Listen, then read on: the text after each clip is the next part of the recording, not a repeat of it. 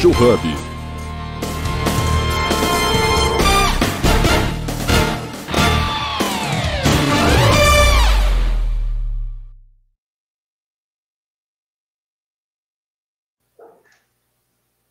Está no ar o Universo Ágil.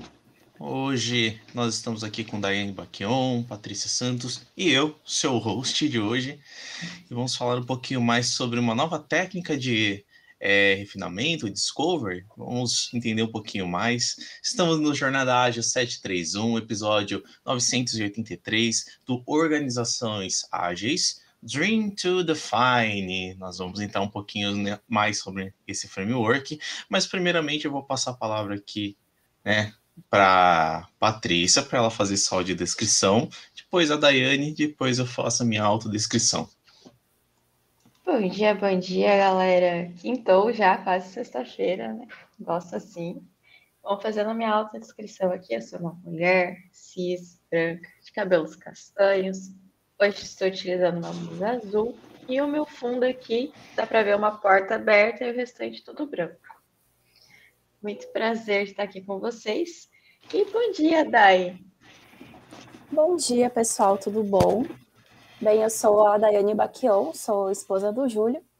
É, fazendo uma autodescrição, é, eu sou uma mulher cis, branca, é, cabelo castanho claro, é, uso um óculos quadrado, bem grande, é, e estou usando hoje um moletom cinza, e aqui no meu fundo tem um quarto com uma estante, é, e uma cama. Bom dia, galera. Eu aqui, Júlio Baquion, homem branco, cis, cabelos, barbas, castanho escuro. Hoje estou usando um bonezinho da Amago, Amago, empresa do nosso querido Roger Bife. Bife, ah, um beijo para você, meu querido. Atrás de mim eu tenho uma estantia de livros e é, alguns figures de coisas nerds, porque tanto eu quanto a Dai somos muito nerds. Então, para muitas pessoas que se perguntavam de onde que surgiu isso, a culpa é dela. Tenho culpa. Então, bora lá, pessoal. Bora lá, vamos começar aí esse bate-papo. É, eu lembro que quando a primeira vez que eu conheci esse framework, nós estávamos trocando uma ideia e aquele co-work de home office é legal, né? Porque a gente acaba tendo esses insights com outras, é, outros contextos que acabam ajudando muito o nosso dia a dia. Eu, eu, posso dizer, né, Patrícia, que eu sou um privilegiado porque eu trabalho com uma pessoa é, também de TI, que trabalha home office e que tem a possibilidade de ter insights, porque as áreas são correlatas, né? Eu trabalho com agilidade, a DAI trabalha né, nessa parte de design, e às vezes a gente tem algumas ferramentas que acabam facilitando no dia a dia. E eu lembro que eu falei assim: pô, tô precisando de uma ferramenta, é, um workshop de ideias que eu consiga trazer uma. Aquilo que meus devs querem trazer de inovações para o produto, ao mesmo tempo que eu quero alinhar com uma parte de objetivos e que a gente saia com pelo menos uma definição, um roadmap, alguma coisa assim. E a Dai me apresentou essa ideia, né? Uhum. Aí eu quero, eu quero ver contigo, Paty, né? O que, que, você acha da gente perguntar aí como é que foi essa história, né? Por trás desse, desse framework. Eu acho ótimo. Inclusive, eu passo pelo mesmo, mas no meu caso, eu moro com um desenvolvedor.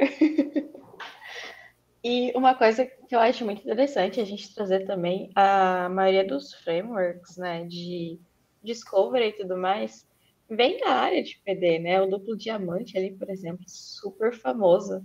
A gente usa muito em software hoje em dia e veio da área de PD. Então, assim, eu tenho certeza que é um, um framework que vai ajudar demais a gente no dia a dia, assim como os que já estão, assim, bem alta no mercado. E aí, Dai, como que foi esse processo criativo? Surgiu de uma necessidade, de uma dor? Ou você só foi olhando e foi melhorando alguma coisa? Conta pra gente. É, é, surgiu exatamente de uma necessidade, de uma falta de processos, né? É, quando a gente trabalha em empresas que não têm processos bem definidos, a gente tem que dar um jeito, né?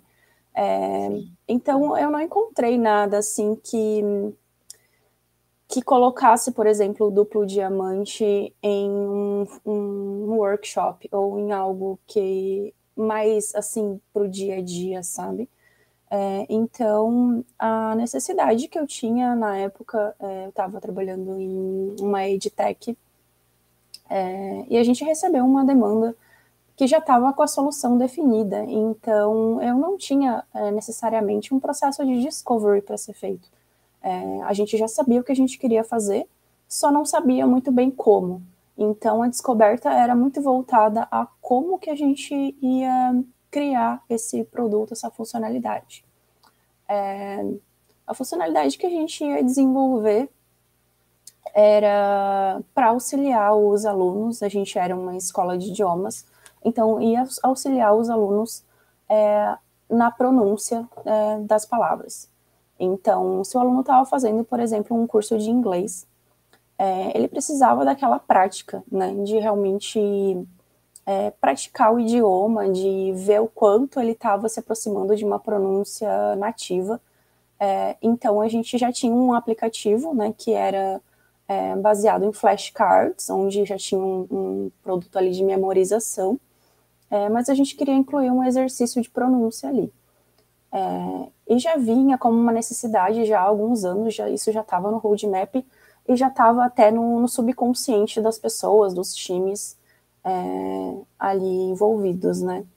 Então, quando eu recebi essa demanda, esse desafio, eu pensei, beleza, a gente já sabe qual é a solução, mas como que a gente vai fazer isso? E não era muito efetivo eu fazer algum tipo de pesquisa externamente, porque a gente já tinha conhecimento da necessidade dos alunos com relação a essa funcionalidade, né? Eles já pediam há alguns anos um exercício mais voltado para a pronúncia. É, e eu sabia que o time em si, que várias pessoas né, de outras áreas também, elas tinham já um conhecimento prévio e muitas ideias sobre esse tema. Então eu pensei, ah, eu vou, vou tentar criar aqui algo para extrair essas ideias desse pessoal e que a gente consiga sair daqui. O meu objetivo era sair da, daquele workshop com uma priorização é, de roadmap mesmo. A gente entendeu o que, que era um mínimo é, valor viável ali e a gente entender também os próximos passos. Então, é, eu fui livremente, assim, criando no, no Miro, né, o que eu, eu queria fazer de workshop. É, então, eu chamei pessoas, né, o meu time dev, né, minha squad, eu chamei outros designers também, que também faziam parte ali da, da squad, mas que estavam trabalhando em outras frentes, mas que também tinham um contexto. É, a minha PM, claro, é, chamei também o time de CS, que era muito próximo de nós, então é, eu vi muito valor na, na opinião deles ali também sobre o tema.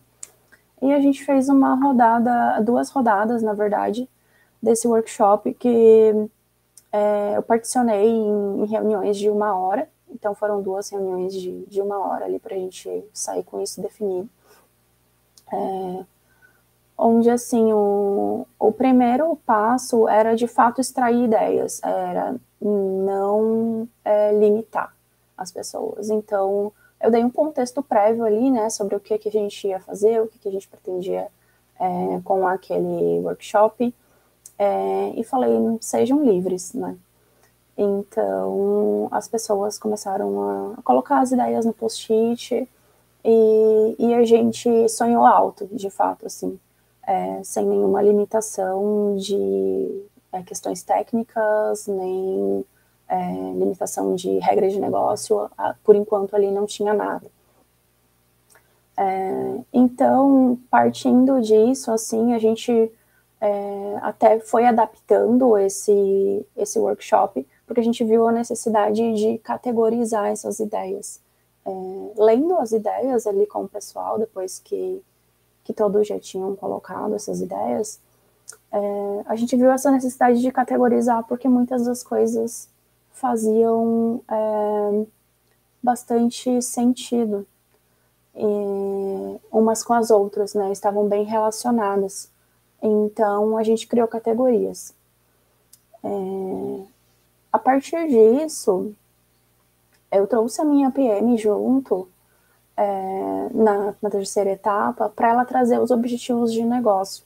Aquilo que já estava definido, que a gente gostaria de fazer, que já estava definido até por diretoria. Então, eram requisitos de negócio, eram requisitos funcionais, era questão de prazo, é, coisas que realmente já estavam definidas, para todo mundo estar na mesma página e a partir dali a gente começar a decidir é, de fato onde que a gente ia colocar os esforços. É, a partir disso, é, com todos os objetivos bem claros, todas as dúvidas tiradas, é, a gente fez uma parte é, de votação das ideias. Então a gente puxou novamente aquele quadro onde a gente fez a categorização das ideias, a gente puxou é, para falar, beleza, agora com os objetivos que já foram passados e que está todo mundo a par, quais dessas ideias é, que vocês veem que faz mais sentido? É, então a gente fez uma rodada de votação onde eu distribuo corações ali no Miro e as pessoas têm três coraçõezinhos para conseguir distribuir ali entre as ideias. Então é, é bem legal, é bem é, democrático, né? E depois a gente é, define ali, olhando né, quantos corações ficaram em cada post-it, a gente consegue definir quais que a gente vai puxar para realmente fazer, né? Ah, tem a partir de quatro corações, a partir de cinco corações, a gente vai vendo ali, né, como que ficou o quadro. É... Nessa etapa, a gente já pode, assim, se despedir de algumas pessoas é, que elas já é, contribuíram, né? Por exemplo, o time de CS já não precisa mais participar da próxima parte, é, e outras áreas envolvidas também, tipo comercial, ou quem, quem quer que seja, que não seja tão técnico, né? Até outros designers também, é, que não fazem parte ali do projeto, também podem é, encerrar por ali, porque a gente vai para uma etapa daí de entendimento de é, é, entendimento de dificuldade, né, de esforço, no caso. É, então, a gente começa a priorizar o nosso roadmap de fato, né? Entendendo ali o esforço com o time técnico e com o designer né, que vai produzir a, o, a feature, é, a gente consegue definir prazos e metas atingíveis e também é, definir qual que é o, o mínimo viável ali para uma primeira entrega, né? O nosso objetivo, de fato, era definir uma primeira entrega, onde depois teriam incrementos, né? Mas a gente conseguiu sair ali com uma definição muito boa, atendendo ao prazo é, que foi proposto e com é, diversas ideias assim para as próximas versões, sabe? Então, dali eu já consegui sair com um plano de ação muito bom é, e de fato partir para a descoberta daquelas funcionalidades que a gente priorizou, né? Então, o workshop ele é basicamente essas cinco etapas, é, onde a gente sai da ideação para o roadmap. E isso é algo muito rápido de se fazer. É, uma coisa que, que eu percebi foi isso, assim, né? A gente fez duas rodadas, mas foi só uma hora cada rodada é, porque eu tinha definido ali um, um, esse tempo, né, devido às agendas e tudo mais, mas é algo muito, muito rápido, muito certeiro de se fazer assim, quando não se tem uma descoberta de problema, né, para acontecer, a gente já tinha, de fato, uma solução definida, é, então a, o grau de incerteza ele também não era tão grande, mas, claro, a partir daí também teve descobertas a serem feitas com aquilo que a gente priorizou, né? Mas foi um ponto de partida muito bom, assim, para ganhar principalmente agilidade, né? Rapidez mesmo, é, na definição ali do nosso roadmap. Legal. E, e deixa eu só fazer a minha introdução aqui. Que é, é importante a gente ressaltar que normalmente as pessoas querem as balas de prata, né, da vida, que tudo tá, tá voltado naquelas soluções assim, ó, definitivas, eu não vou precisar, né? Não, o, o problema era, eu tenho um produto, eu tenho novas funcionalidades para surgir. Então não tem uma necessidade de estar tá ali numa descoberta hardcore, né? Uhum. E aí começa a fazer um paralelo, por, por exemplo, com o próprio design sprint.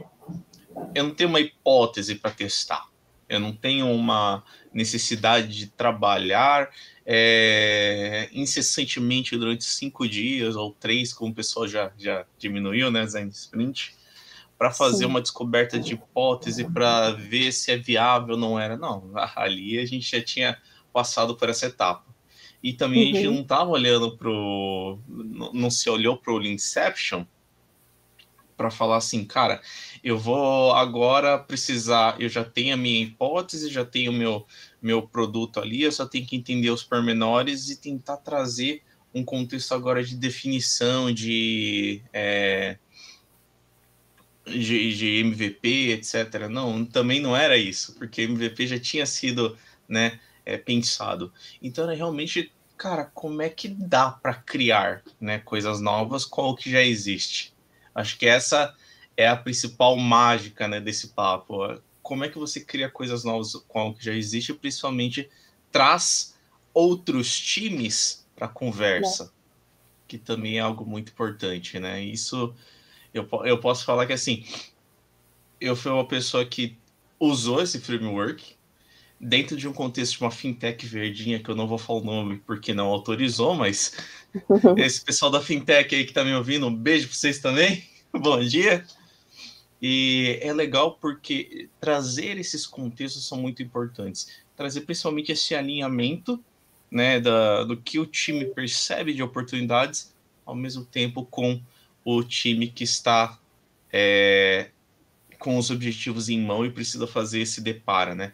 E aqui estou com a tela mostrando rapidinho para vocês entenderem um pouco do, da visão do framework, tá?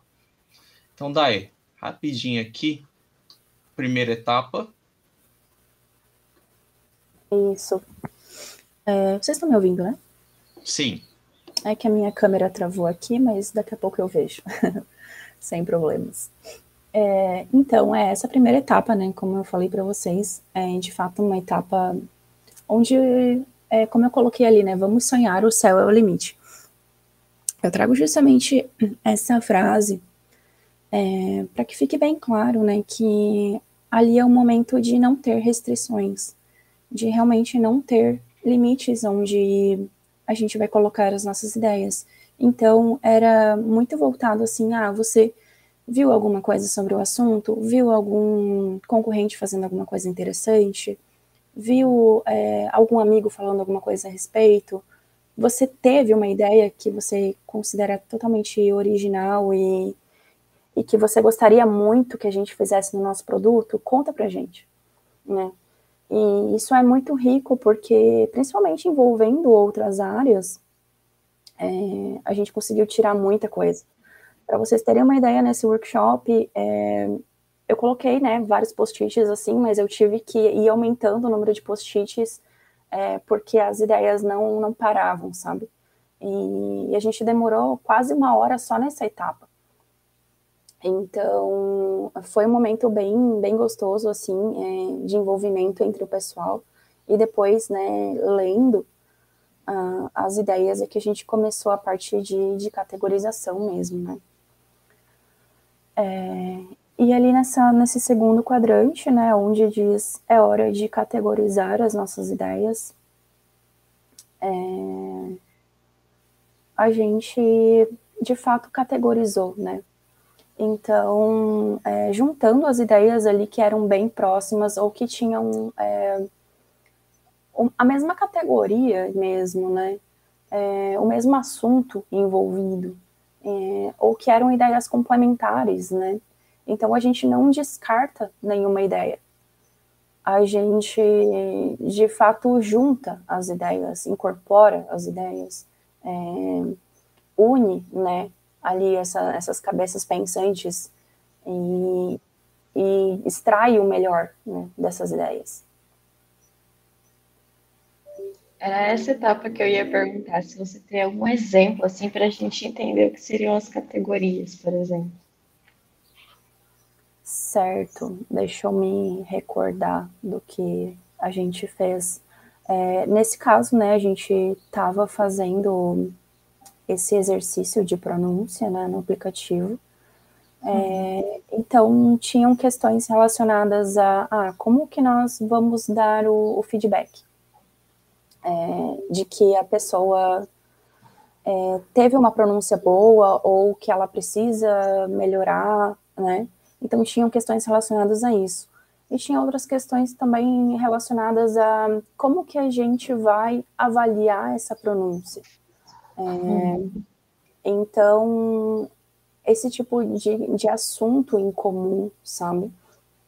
É, ou uhum. questões do tipo, ah, como que a gente vai engajar os alunos a usar essa funcionalidade, né? Então a gente foi identificando, mesmo lendo o, as ideias, a gente foi pensando, tá, essa daqui tem a ver com essa. E no momento você vai identificando, ah, essa aqui tá bem correlacionado, vocês não acham?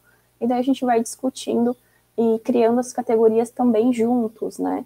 É, porque as ideias que surgem, elas são das mais diversas. Só que às vezes tem algumas coisas em comum, né? Então, é, é entender essas coisas em comum, né, que foram geradas, é, e, e, criando as categorias juntos mesmo, né? Não é uma pessoa que vai lá e vai falar, ah, eu acho que isso daqui é isso e, e eu vou impor que é isso. Não, vamos fazer junto, né? E essa parte também é uma parte que, que exige ali um esforço em conjunto, né? De análise, de que todo mundo esteja no mesmo entendimento. Então, também é uma parte bem, bem legal de envolver muito as pessoas, sabe? Nossa, muito bom. Tipo, realmente engaja o time todo, né? Todo mundo se sente dono daquilo. Sim, justamente. É, é justamente para todo mundo estar tá na mesma página, todo mundo estar tá construindo junto, né? E não ser só uma coisa que passa por design e depois chega em desenvolvimento e daí eu tenho que explicar para o desenvolvedor é, como a gente fez e de repente é, lá ele tem uma ideia que eu poderia ter usado, e daí a gente fica naquele conflito porque o design já está pronto. Então, é, isso eu sei que acontece, né? A gente vive muito disso, é, e já conversei também com outros profissionais que vivem muito disso. Então, aqui a gente elimina isso, claro, a gente está é, trazendo o desenvolvedor, está parando ele no desenvolvimento? Tá. Só que o ganho disso é algo que meio que não dá para mensurar, porque não é só o ganho para produto, mas é o ganho também para o profissional. Ele se sente parte, e quando ele se sente parte, ele compra a ideia. E quando ele compra a ideia, tu ganhou ele, entendeu? Ele, ele faz parte daquilo e ele vai lutar por aquilo até o fim.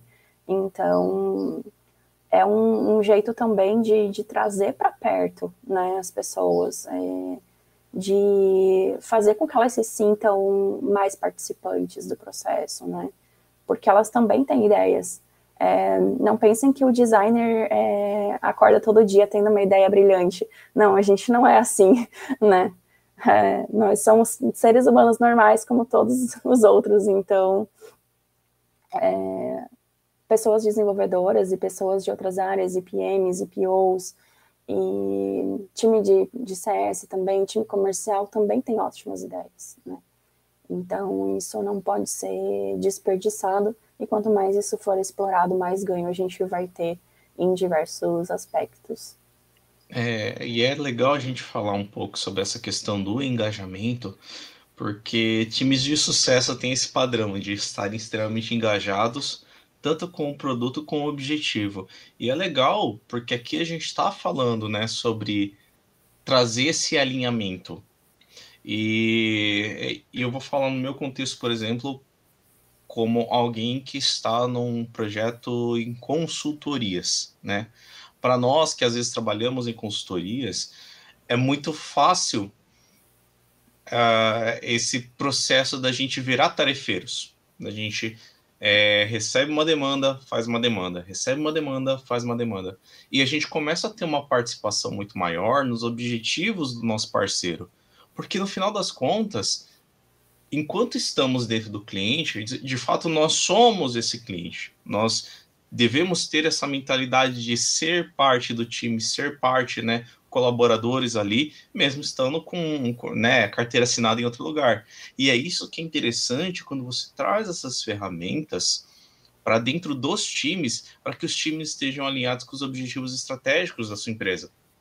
É, é, por mais que, meu Deus, vai vazar informação, vai ser isso, vai ser aquilo. Não.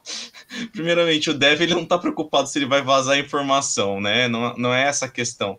Mas ele vai fazer uma super propaganda do seu produto, né? Eu acho que o principal é que além de você estar tá passando para eles objetivos, é fazer com que essa pessoa que está construindo o time seja o maior usuário dessa tua ferramenta, né? Caso contexto de B, B2C, né? Mas possa ser a pessoa que mais vai propagar. Então, pô, a gente vai fazer tal feature, a gente vai fazer tal ideia, a gente vai colocar tal coisa para rodar. Em breve sai isso, né? Vamos falar das etapas ali depois, que é a parte do roadmap, mas os times eles vão estar engajados de tal forma que eu acho super importante. E ter uma ferramenta que traz isso, foi, eu achei que foi a grande sacada daí. Porque é difícil, principalmente para nós que trabalhamos em contexto de agilidade, lideranças de times, coordenadores, gerentes, etc, etc, motivar os times em volta do produto. Às vezes tem aquela coisa do desafio que o cara precisa ser desafiado, precisa ser é, e se você não tem meios, formas, métodos, etc., de engajar o cara dentro de uma solução, daqui a três meses o cara às vezes vai pedir para sair do projeto porque ele tá, tá cansado, ou, né, contexto que ele tá realmente numa organização ele vai pedir a conta, vai para outro produto porque ele não acredita mais, não vê mais relação, ele não entende por que, que as coisas são feitas, nada passa, nada de estratégico passa por ele, ele só faz tarefa, ele acorda, liga o computador, faz tarefa, e fecha o computador, vai fazer outra coisa da vida e gera uma rotina que às vezes ele não quer. Ou até que ele fala que tá ok, mas no fundo, no fundo, a gente sabe que esse processo de engajar o time é muito importante para que tenha uma é, durabilidade. Então, é muito legal ver frameworks, principalmente que se preocupam em saber né, o que as pessoas estão pensando.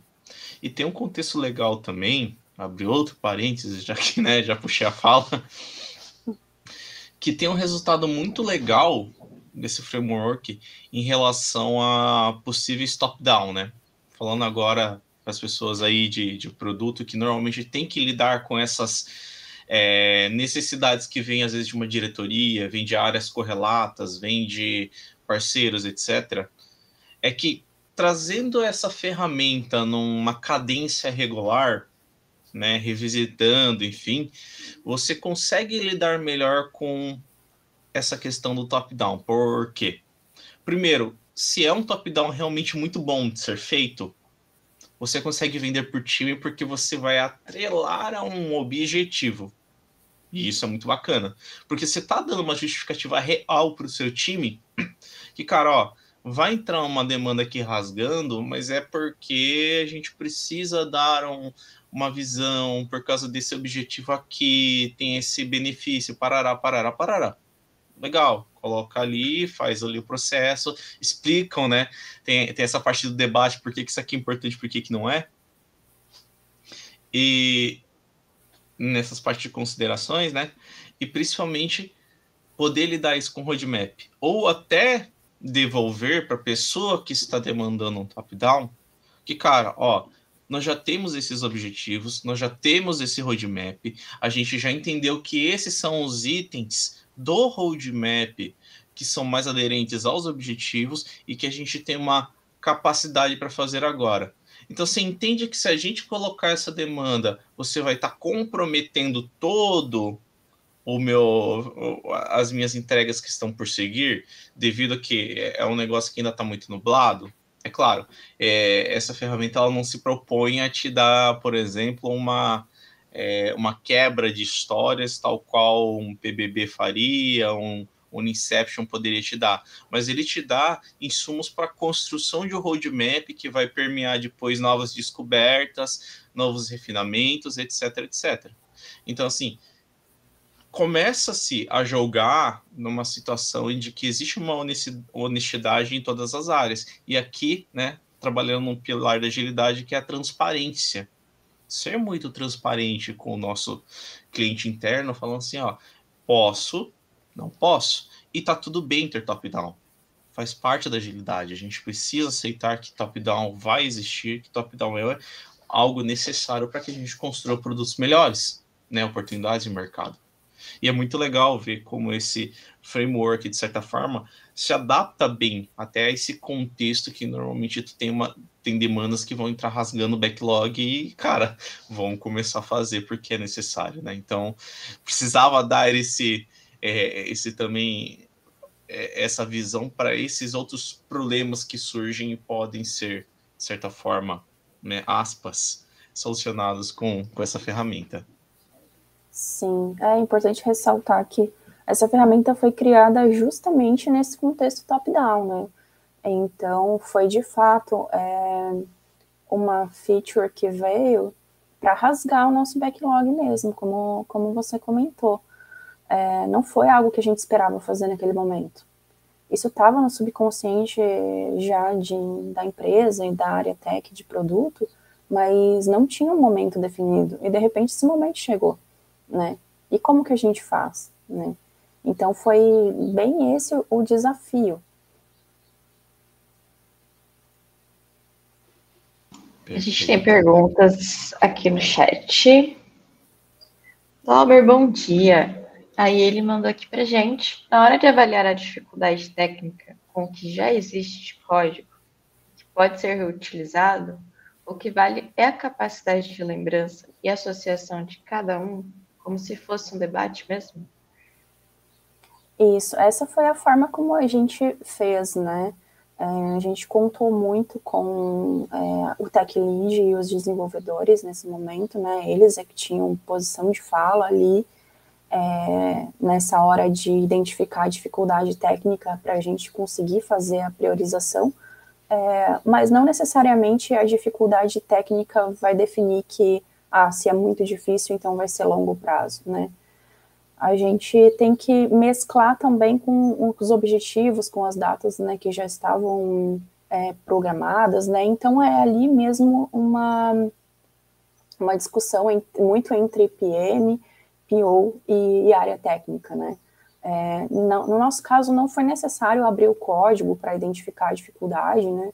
É, e também a gente teve que definir algumas coisas que nem dependiam do nosso time, a gente precisava de um outro time de desenvolvimento também para fazer algumas partes do código, é, mas a gente tentou fazer ali o melhor que a gente podia no momento, até para dar uma posição novamente para a diretoria do que a gente esperava de prazo, né, de uma expectativa. É, então, como eu comentei que foi uma, uma questão top-down mesmo, isso retornou lá para a diretoria é, a nossa visão para aprovação e para depois realinhamentos, né? E, e, a gente conseguir passar uma visão para eles do que a gente se propôs a fazer e quais os prazos que a gente tinha identificado como sustentáveis também, né, para fazer aquelas entregas com qualidade. Show. E principalmente entrando nesses contextos, até é legal falar sobre outra abordagem muito bacana, né, que é o Golden Circle, que o Golden Circle ele vai ter essa premissa, né, de você responder o seu porquê, por que vamos fazer isso, né?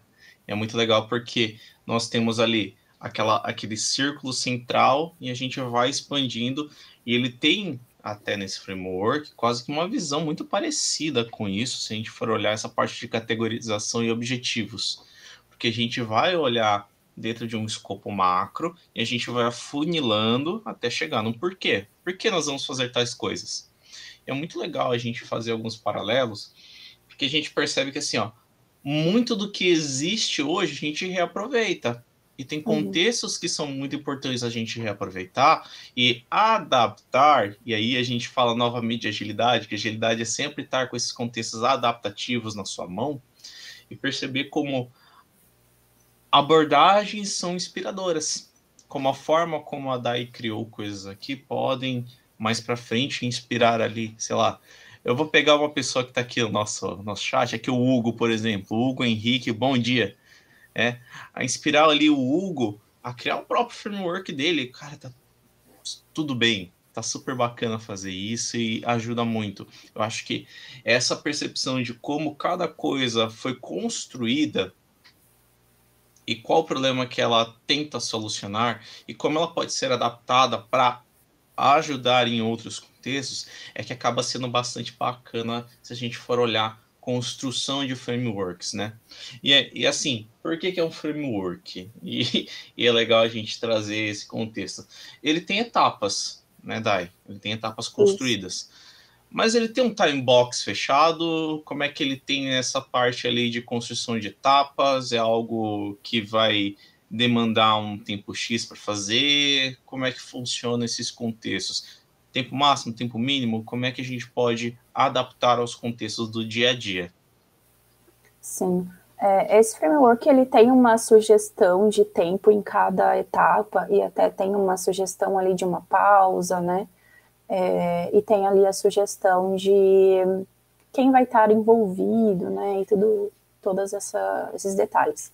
É, mas é claro, são apenas sugestões e é altamente adaptativo, porque é, até o tempo total que você vai levar para fazer esse framework vai depender da quantidade de pessoas envolvidas, vai depender da quantidade de ideias que vão surgir, né, vai depender do engajamento das pessoas. Então, ele é altamente adaptativo. E, de fato, eu gostaria muito de ver esse framework rodar em, em diversos contextos para ver como que, que vai ser a experiência das pessoas, qual que vai ser o resultado, sabe? É, a minha ideia não é que seja algo fechado, uma bala de prata, uma receita de bolo, até porque a gente vê que o dia a dia ele não é assim. É, então, eu imagino que em, algum, em alguns contextos isso pode também nem funcionar. Então, é, isso pode sim ser adaptado, revisto. É, isso vai ser adaptado no momento também que você estiver fazendo esse workshop. Então, a coisa toda é viva, né? É, a minha ideia não é, de fato, engessar é, e nem criar uma, uma, receita de bolo que seja é, faça isso que vai ser sucesso. Não, não é assim. É, porque a realidade não é assim, né? Então, como as coisas se adaptam, é, elas também é, fazem mais parte do teu contexto, né? Quando você adapta alguma coisa ao teu contexto, isso isso faz mais parte ali do teu cotidiano, né? É, igual recentemente, é, uma amiga me pediu um roteiro de entrevista, mas os meus roteiros de entrevista eles são totalmente específicos, né? Então, como criar um roteiro de entrevista que seja genérico, né? É a mesma coisa de como criar um framework que seja tão genérico que vá atender qualquer contexto. É difícil, né? É, assim como muita gente, é, muitas pessoas, muitas empresas utilizam um método safe e falam que não funciona, né? Ou, ou tentam emplacar agilidade e falam que não funciona. Mas, né, tem uma série de porquês ali, né? É uma série de contextos, uma série de questões que, que muitas vezes é, passam despercebidas, né? Então, não tem bala de prata, né? Tudo é uma questão de adaptação. E, e o legal é, é justamente isso, né?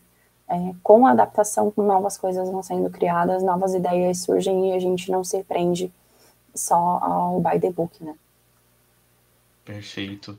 E até é, é legal da gente trazer essas importâncias, por exemplo, de não estar fechados né, a, a, a, aquele by the book mesmo, a quatro paredes, porque até falando de design thinking, falando de processos de design, eu acho que o pro, processo de design tem muito disso de você não estar fechado, de você não travar o seu desenvolvimento, você não travar a forma como você interage com as soluções, né?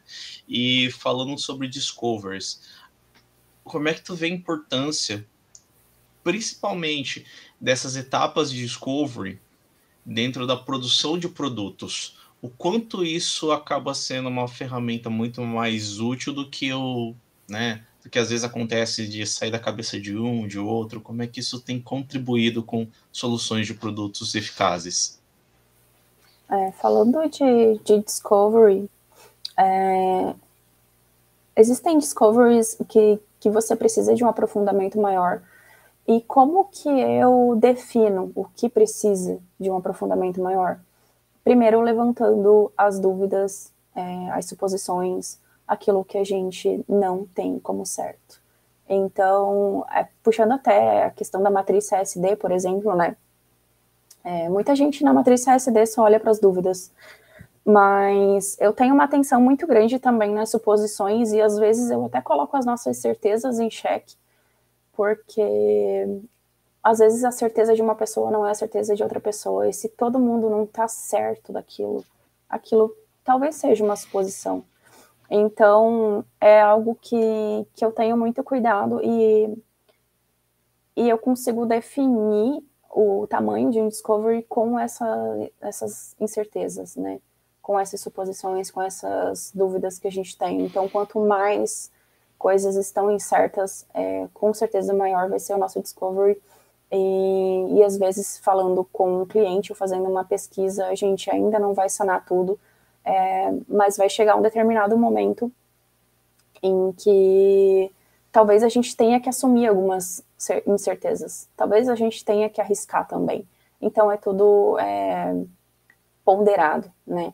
E tudo isso não é construído só por designer, né? É, eu ando junto muito de PM, de PO na construção disso, né? Na, na definição é, das soluções, na definição ali é, do que a gente de fato vai construir, na definição das nossas regras de negócio também.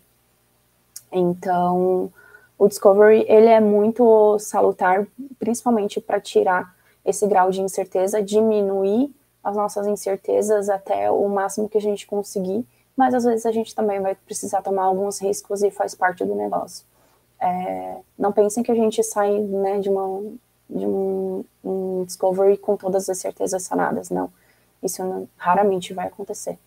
A realidade é essa, assim, a gente vai ter que arriscar, mas tem que estar tá todo mundo ciente daquele risco né?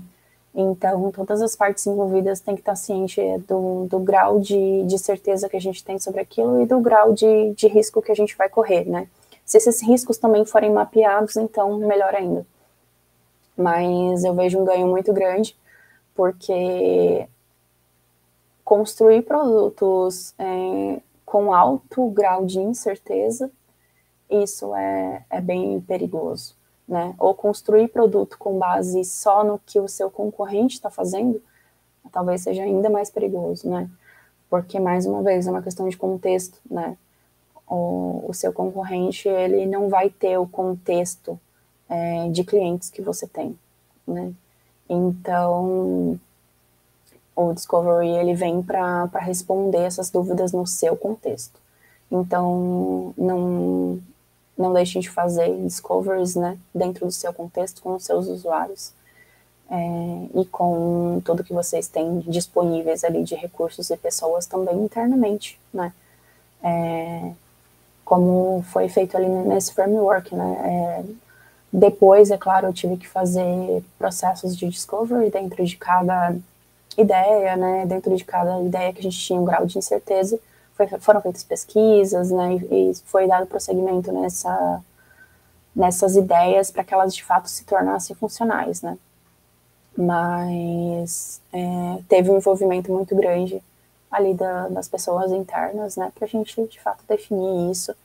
E eu vejo como muito importante e relevante também, não só buscar é, pesquisas externas, mas também contar com o apoio ali do, do time mesmo e de outras áreas também que possam contribuir. Muito bom. E aí, hoje em dia, daí as empresas falam muito de no, o nosso produto tem que ser uma inovação, a gente tem que trazer uhum. sempre inovação. Você acha que aplicando esse processo de discovery, ainda mais que assim, ele pode ser aplicado em um dia, né? Eu achei isso incrível. É, meio que o líder consegue fomentar mais esse lado de inovação e criatividade também das pessoas do time como um todo, porque muito se fala, né? Temos que inovar, mas nem sempre é. a empresa tem uma cultura de incentivar a inovação. Sim, é, eu vejo como um grande ganho, é, até porque talvez na primeira vez que você vai rodar isso, as pessoas fiquem, ah, mas eu não tive tempo de ver algo a respeito, ou eu não, não tive uma ideia tão inovadora a respeito, mas tem algo a contribuir. Mas e na segunda vez que você rodar esse framework, será que as pessoas já não vão estar um pouco mais ligadas? Meu, vai rolar esse framework, eu vou dar uma, uma pesquisada aqui, vou ver umas ideias, vou pensar em algo, né? Então, eu acho que isso, é, sendo feito ali com, com uma frequência é, que caiba ali, né, no, no teu dia a dia, na tua rotina, é, eu acho que isso pode ir fomentando cada vez mais, né? Então, as pessoas vão se engajando cada vez mais, elas vão percebendo que a, aquilo que ela está trazendo está chegando lá na mão do cliente. E isso é muito poderoso. É, porque muitas vezes a gente constrói coisas que parece que morrem na praia, né? Mas quando aquilo chega na mão do cliente e tu vê o resultado, tu vê aquilo sendo testado, tu começa a ver feedbacks, é, tu começa a colher é, métricas né, de sucesso sobre aquilo, ou mesmo tu começa a receber feedbacks de melhoria, né, e tu vê o cliente engajando naquilo também. Então, isso vai te trazendo um, um fôlego, sabe? Isso vai te trazendo um ânimo, um engajamento mesmo e um envolvimento com o produto. Então, eu vejo muito como ganho mesmo. É, e talvez não só rodar só uma vez, mas tentar trazer isso também pro, pro dia a dia. É, claro que nem toda a feature, né, nem toda a demanda tu vai precisar fazer é, de fato um framework desses, mas é, sempre que for preciso, né, sempre que for necessário, eu acho que é importante trazer o time para perto é, e fomentar essas ideias inovadoras, né? porque de fato ter uma ideia inovadora não, não é assim uma coisa que acontece tão naturalmente quanto as pessoas pensam, né? É, requer muito estudo, requer você estar envolvido mesmo, e eu acredito que quanto mais é, as pessoas estejam envolvidas também, é, elas vão despertando isso, né, dentro delas. Perfeito. E a gente tem outra pergunta aqui do Glauber, Geralmente, qual a diferença entre a versão final de uma feature imaginada e a versão MVP dela? A versão MVP já incorpora os elementos reutilizáveis da organização? A pergunta até complexa para é, trazer uma resposta simples, né? Estou refletindo. É, é... Começando ali pela, pela parte da diferença entre a versão final e a MVP, é, ali no nosso caso, até que não teve tanta diferença entre aquilo que a gente imaginou como V1 é, para aquilo que a gente entregou como V1. É, ali a gente tinha uma, uma codependência de um outro time de desenvolvimento que fez a parte de reconhecimento de voz, né? É, e talvez isso não tenha ficado tão bem alinhado com o outro time, porque ele também não foi participante desse workshop, porque a gente, na época, não tinha definido que esse outro time também ia participar. Não sabia direito como é que tudo isso ia funcionar. Mas é, rolou talvez um desalinhamento de expectativas entre isso e o que eles entregaram ficou ainda deficiente do que a gente tinha imaginado né, que, que seria. Então, o reconhecimento de fala logo de cara não ficou tão bom quanto deveria, é, às vezes demorava o carregamento e tudo mais. É, mas isso a gente conseguiu né, identificar ali com, com testes com o usuário, né, a gente selecionou um grupo de usuários para fazer um teste beta, né, e foi coletando esses feedbacks e, e passando para esse time de desenvolvimento para eles irem é, viabilizando ali as correções, né? Mas como solução em si, né, fora esses problemas mais técnicos, é, como solução em si até que não ficou tão distante, né? É, como eu comentei, a gente é, repassou, né, esse, essa prévia desse roadmap para o time, para a diretoria em si, né, que era demandante, assim, dessa, dessa feature, né, Então, isso teve um alinhamento é, com a diretoria de expectativas também, né? E a definição da, da V1 já ficou basicamente clara, assim, né? O que a gente queria entregar de valor nessa V1. Então, não teve um gap tão grande entre o que a gente definiu e o que a gente entregou como V1. É, mas, posteriormente, né, fazendo a entrega dessa V1, ali, fazendo os testes, né? Eu também fiz todo um acompanhamento de testes ali com esses usuários beta. É, a gente revisitou né, esse roadmap e redefiniu algumas coisas, né? Porque com os feedbacks a gente também foi vendo coisas que a gente não tinha imaginado, porque o usuário é aquela coisa, né? Ele, ele pensa muito, muito além do que a gente possa imaginar, ele tem necessidades muito além do que a gente imagina muitas vezes. Então, a gente revisitou isso, aquela última etapa onde a gente define os prazos né, e, e os entregáveis. A gente revisitou tudo isso e reorganizou para as próximas versões. Então, é, foi, foi bem legal até ver o que a gente já tinha feito, dar check, assim, as coisas que a gente já tinha concluído, é, reorganizar é, o planejamento e repriorizar também né, as coisas. Às vezes a gente tinha priorizado com uma priorização baixa, algo que era muito importante para o usuário naquele momento. Então, a gente alinhar né, essas questões também, realinhou essas coisas, trazendo o usuário, como se a gente estivesse trazendo o usuário junto, porque a gente é, alinhou a necessidade do usuário, é, a necessidade do negócio, né, e a complexidade técnica. Então, foi muito, muito salutar também revisitar isso e, e reorganizar as priorizações também. É, a segunda parte da pergunta foi a versão MVP já incorpora os elementos reutilizáveis da organização. É, elementos reutilizáveis seria elementos mais... que foram puxados durante a descoberta, durante o framework, o brainstorming. É, eu não estou sabendo interpretar a parte de elementos. O que, que seriam os elementos? Eu acredito que pode ser, por exemplo, daí se a gente tem uma biblioteca já de outro Nossa. produto ou de outra uhum. função, uhum. a gente pode puxar para esse MVP também. Sim, sim, com certeza. Com certeza. É, a, a mágica da gente ter esse, esse ganho né, de de rapidez mesmo no desenvolvimento, né, e também no, no design, no, na composição de tela, né, e de elementos de front-end ou, ou, de back-end mesmo, é, tá justamente nessa, nesses componentes reutilizáveis, né. Então, sim, é, o que der para aproveitar é, é, de fato. Ah, sim, código reutilizável, o Glauber comentou aqui, é exatamente. É bem salutar a gente tentar ao máximo utilizar, reutilizar coisas que já foram feitas, né, dentro da possibilidade. Às vezes a gente vai ter que fazer algo totalmente novo mesmo.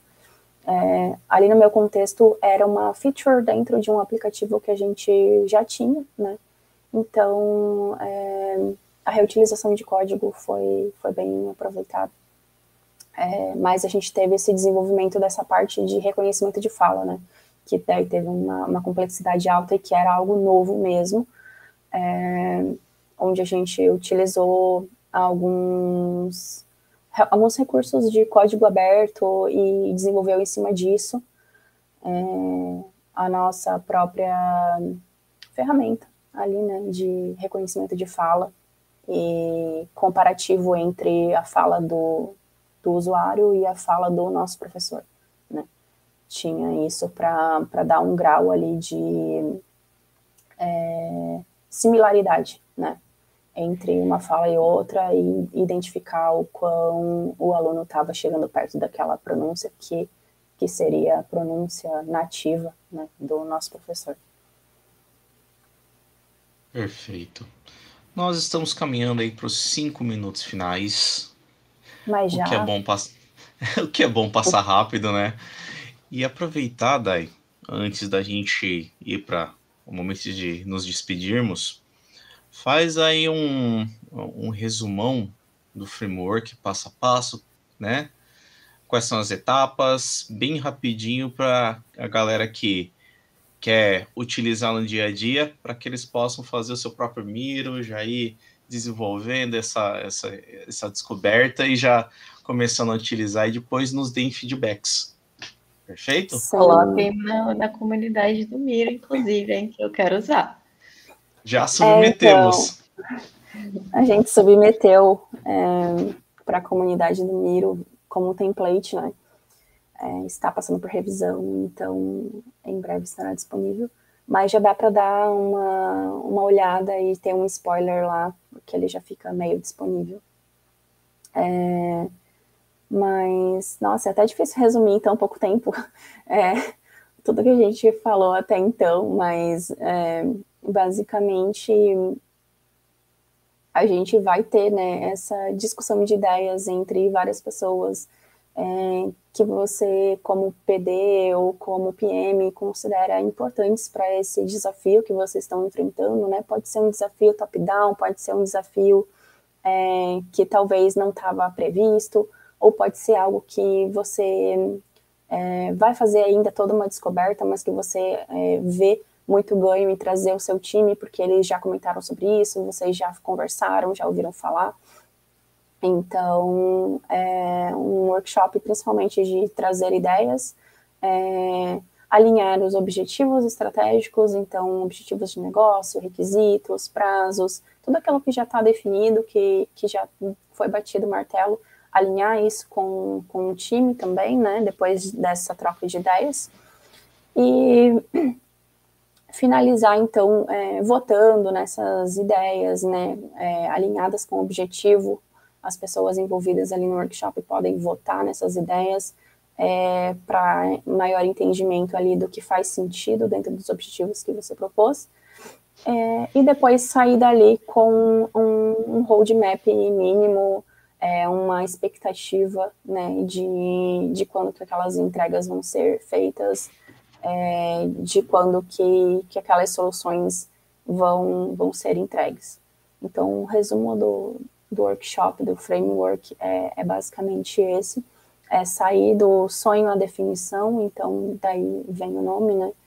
É, e eu acho que por último eu quero agradecer bastante ao espaço que que vocês me proporcionaram aqui no, no Universo Ágil e também agradecer é, a empresa, né, onde eu fiz esse framework, onde eu tive essa grande oportunidade de desenvolver isso, é, que foi a Fluency Academy.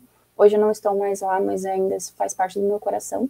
É, onde eu tive esse espaço, né, porque é, só se constrói algo novo também tendo espaço. Né? A gente fala muito sobre inovação, sobre ideias, então essa abertura de espaço foi totalmente possível e eu fui totalmente encorajada a fazer isso.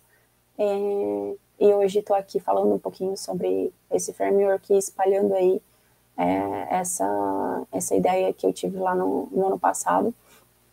É, mas se eu não tivesse esse espaço, eu não estaria aqui hoje falando, né? Então, quero agradecer bastante a, a todo o espaço e oportunidade. Vamos dar um beijo aí para Duda e para André, os Bizeves. Nossos parceiros aí, amigos do coração. É... Só um minuto. Meu Deus. Eu acho que tocou alguma coisa ali. Ouvi um despertador. Né? Mas mandou super bem, né? Eu curti pra caramba o framework já quero utilizar aqui também. Então, vou dar feedbacks. Legal, queremos. Oi, tô de volta. Sim, era o despertador, gente. Mas bora lá, Pati. Manda seu seu tchau tchau aí, seus últimos recados. Bom, e agradecer primeiro a participação da Dai, que eu achei muito massa. Quero dar aqui de volta. Pode tentar trazer ela aqui, Júlio. Agradecer ao pessoal que participou no chat. Gostei muito das perguntas. E bora pôr para praticar agora. Vamos, vamos que vamos. Perfeito. E também para encerrar, É, eu quero deixar essa última palavra aí da Dai como é, eu acho que o principal da nossa conversa que é espaço para inovação. A inovação ela não é controlável, ela não é, é ditável. Você não dita uma inovação simplesmente porque a partir de agora a gente vai inovar. Você tem que dar espaço, você tem que envolver as pessoas, o que esse framework é, é, proporciona. Olha o Glauber trazendo aí. Agora não tem desculpas mais. Boa, Glauber. Mas principalmente dando espaço, dando um ambiente seguro, dando liberdade para o profissional inovar e alinhando os objetivos, eu acho que você prepara o campo perfeito para que você possa construir essa inovação. Então, vamos aí, gestores, abram espaço, permitam que seus profissionais tenham um ambiente seguro e com objetivos bem claros para a inovação. Porque a partir disso, a inovação vai passar a ser algo natural. Proporcione um ambiente, proporcione processos que facilitem isso, proporcione a segurança psicológica para os seus funcionários, para que eles então tenham total liberdade para construir coisas, né? Do sonhar à definição, dream to define. Então, gente, esse é meu obrigado, né? Minha mensagem final. Um abraço para todo mundo. Agradecer a Patrícia, a Daiane que estão estavam comigo hoje. E agradecer a vocês aí que comentaram, ao Glauber, ao Hugo, o pessoal que interagiu conosco no chat, a vocês que não interagiram, mas acompanharam com a gente. Nossa, também muito obrigado. E compartilhem, curtam, vejam as nossas outras redes sociais, LinkedIn, Facebook, Twitch, Twitter, é, Clubhouse. Acesse depois também o Simpla para ficar o Simpla, o Eventbrite, todas as nossas é, redes sociais, para que vocês fiquem por dentro da programação do Universo Ágil, certo? Então, gente, dito isso, meu muito obrigado. Um beijo, um abraço, uma boa semana e tamo junto, pessoal. Quintou! Valeu! Valeu! Tchau, galera. Bom restinho de dia.